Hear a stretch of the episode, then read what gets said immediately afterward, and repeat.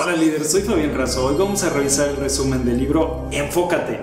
El autor de este libro es Cal Newport, es profesor de ciencias de la computación en Georgetown University. Es autor de cinco libros y escribe en el popular blog Study Hacks que tiene como propósito descifrar los códigos para ser exitoso. A partir de cuatro reglas prácticas, este libro demuestra el valor de desarrollar y aumentar los niveles de concentración en un mundo que incentiva la hiperconexión y la multitarea. Trabajar a fondo es necesario, según el autor, para extraer hasta la última gota de nuestra capacidad intelectual. El trabajo a fondo son las actividades profesionales que se llevan a cabo en un estado de concentración desprovisto de distracciones, de tal manera que las capacidades cognitivas llegan a su límite máximo. Este esfuerzo crea valor, mejora las habilidades y no es fácil de replicar. El trabajo superficial, sin embargo, es constituido, según el autor, por tareas que no son exigentes desde el punto de vista cognitivo. Tareas del tipo logístico que se suelen ejecutar en medio de distracciones. Estos esfuerzos, por lo general, no crean valor en el mundo y son fáciles de replicar. Trabajar a fondo es algo valioso. El pensamiento económico actual, según el autor, sostiene que el crecimiento de impacto sin precedentes de la tecnología está creando una reestructuración en esta nueva economía. Tres grupos tendrán una ventaja particular. Los de las personas que puedan trabajar de manera eficiente y creativa con las máquinas inteligentes, aquellas que se destacan en lo que hacen y las que tienen acceso al capital serían el tercer grupo de personas. ¿Cuál es el secreto para pertenecer a estos lucrativos sectores en el mundo en el que la brecha digital es cada vez mayor? Son esenciales las dos aptitudes siguientes. La primera es la aptitud para dominar rápidamente cosas difíciles. Y la segunda la aptitud para producir en un nivel superior con calidad y velocidad. Trabajar a fondo permite aprender rápidamente cosas difíciles, que tu mente funcione como una lupa gracias a los rayos convergentes de la atención, que tu alma tienda hacia aquello que has escogido como idea dominante y totalmente absorbente, para aprender se requiere de una intensa concentración. El trabajo de alta calidad producido es igual al tiempo gastado por la intensidad de la concentración. El trabajo a fondo es escaso, según el autor. Las grandes tendencias en el mundo actual de los negocios disminuyen nuestra capacidad para llevar a cabo un trabajo a fondo. El estado de ocupación se maneja como un sustituto de la productividad. A falta de indicadores claros respecto a lo que significa ser productivo y valioso en un empleo, muchos trabajadores del conocimiento acuden a un indicador industrial de la productividad, hacer muchas cosas de manera que se vean. Trabajar a fondo debe ser una prioridad en el clima empresarial de hoy en día, porque trabajar a fondo es difícil y el trabajo superficial es fácil. ¿Cuál es la regla número uno para trabajar profundamente? Uno de los principales obstáculos para la profundidad es la necesidad de dirigir nuestra atención hacia algo más superficial. Se realizó una encuesta, según nos dice este autor, con más de 7.500 muestras por un par de psicólogos. Los sujetos de prueba tenían un beeper que sonaba aleatoriamente y debían informar qué deseos estaban experimentando en ese preciso momento o en los últimos 30 minutos previos. El resumen de los resultados de estos estudios nos dice que la gente lucha contra sus deseos todo el tiempo. Las tentaciones de Internet y la televisión eran realmente fuertes. Los sujetos lograban resistir estas distracciones tan adictivas nada más la mitad de las veces. Los deseos más comunes contra los que luchaban estos sujetos de prueba incluyeron comer, dormir y tener sexo. Sin embargo, también se encontraron deseos de hacer una pausa en el trabajo duro, revisar el correo electrónico y las redes sociales, navegar por internet, escuchar música o hasta ver televisión. La voluntad no es una manifestación del carácter, ni un recurso que se puede desplegar de manera ilimitada todo el día.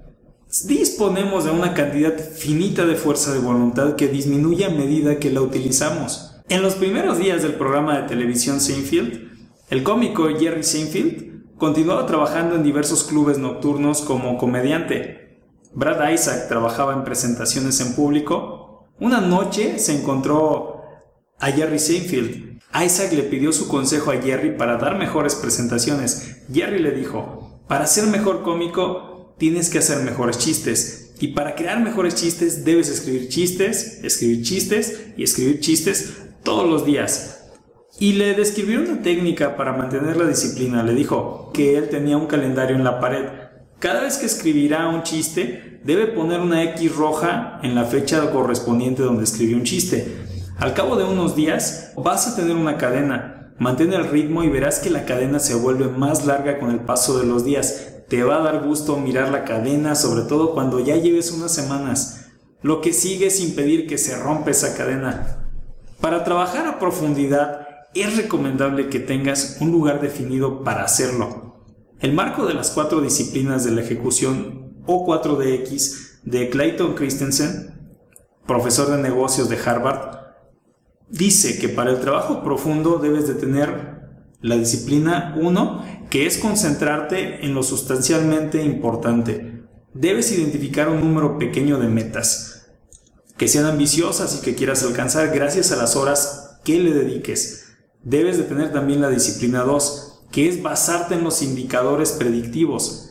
En el caso de un individuo interesado en el trabajo a profundidad, que es el que da mejores resultados, el indicador predictivo relevante es el tiempo que se pasa en un estado de trabajo profundo, dedicado a una meta sustancialmente importante. La disciplina 3 también debes adquirirla, que es llevar un convincente tablero de resultados. La gente no juega igual cuando está llevando la cuenta de los resultados a cuando no la lleva. Y debes de adquirir la disciplina 4, que es crear un hábito de rendición de cuentas el último paso para mantener la atención fija en los indicadores predictivos es implementar un ritmo de reuniones frecuentes y habituales entre los equipos que tengan a cargo esta meta sustancialmente importante.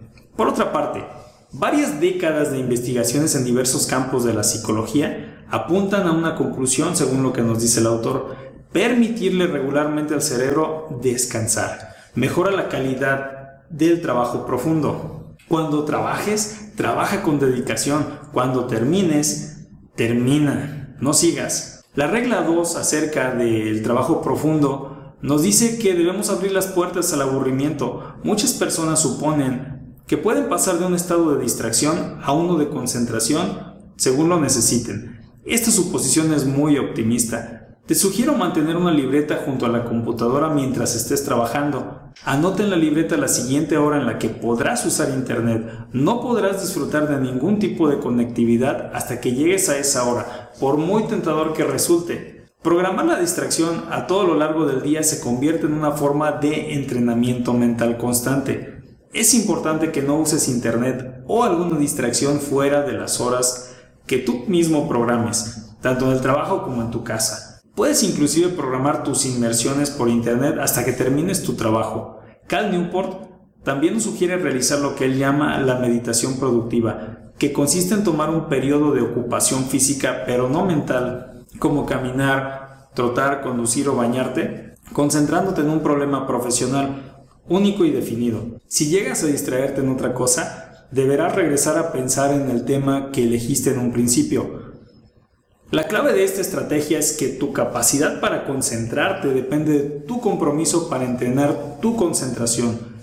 La tercera regla acerca del trabajo profundo nos dice que debemos de alejarnos de las redes sociales. La regla que presenta Cal Newport para sacarnos de la encrucijada de las redes sociales es aceptar que estas herramientas no son malas en sí mismas. Incluso algunas de ellas pueden ser vitales para el éxito y la felicidad, pero también se debe aceptar que uno debe ser más estricto a la hora de permitir que un sitio web capte tu atención y tu tiempo, y de paso tus datos personales, lo que implica utilizar menos dichas herramientas. Nos justificamos utilizando las redes sociales y las herramientas digitales por la mentalidad de que cualquier beneficio es bienvenido a la hora de seleccionar las herramientas en la red.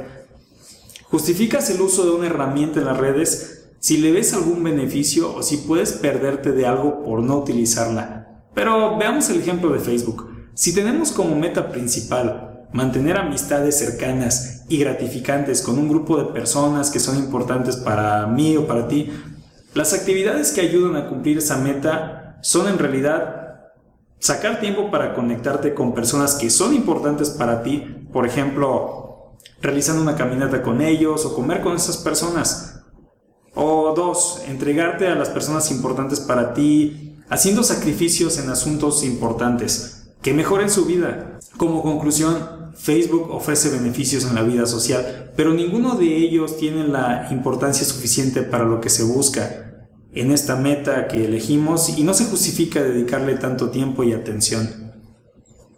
¿Cuál es la ley de los mínimos vitales o qué nos dice esta ley? Nos dice que en muchos ámbitos el 20% de las causas posible puede producir el 80% de los efectos o de los resultados. Todas las actividades, independientemente de su importancia, consumen la misma cantidad de recursos, de tiempo y atención. Por lo tanto, si te dedicas a actividades que ejercen un bajo impacto, estarás gastando en ellas tiempo que podrías dedicar a las actividades de alto impacto. Dedicar tiempo a las actividades de alto impacto produce mayores beneficios. Por otra parte, Arnold Bennett nos invita a pensar más en el manejo de nuestro tiempo libre y pone el ejemplo de una persona que trabaja en un trabajo que puede no gustarle. Si le das a tu mente algo significativo para hacer durante todas tus horas de vigilia, te vas a sentir más satisfecho al terminar el día y comenzarás el siguiente con una mayor sensación de relajación que si dejas que su mente se sumerja durante horas en una navegación semi-inconsciente por la Internet. Dale a tu cerebro una alternativa de calidad. La regla 4 para el trabajo en profundidad nos dice que debemos eliminar lo superficial. Al trabajo superficial suele atribuírsele una importancia muy exagerada. Este tipo de trabajo es inevitable, pero hay que mantenerlo confinado a un límite en que no afecte tu capacidad para aprovechar a fondo los esfuerzos profundos que son los que determinan el impacto en tu desempeño. Es recomendable que programes cada minuto de tu día. Puede ser en bloques de 30 minutos. Si hay muchas pequeñas tareas, puedes hacer un solo bloque llamado tareas varias. Puede ser que haya situaciones no programadas o que te lleves más tiempo de lo previsto en una sola tarea. No hay problema. Reescribe tu programa en cuanto te sea posible. Puedes hacer bloques nuevos correspondientes a los cambios a un lado de los originales. Si tienes grandes diferencias entre lo programado contra lo real, puedes ayudarte programando varios bloques adicionales o de tareas varias para que puedas absorber estas variaciones. Así tendrás un día sin contratiempos.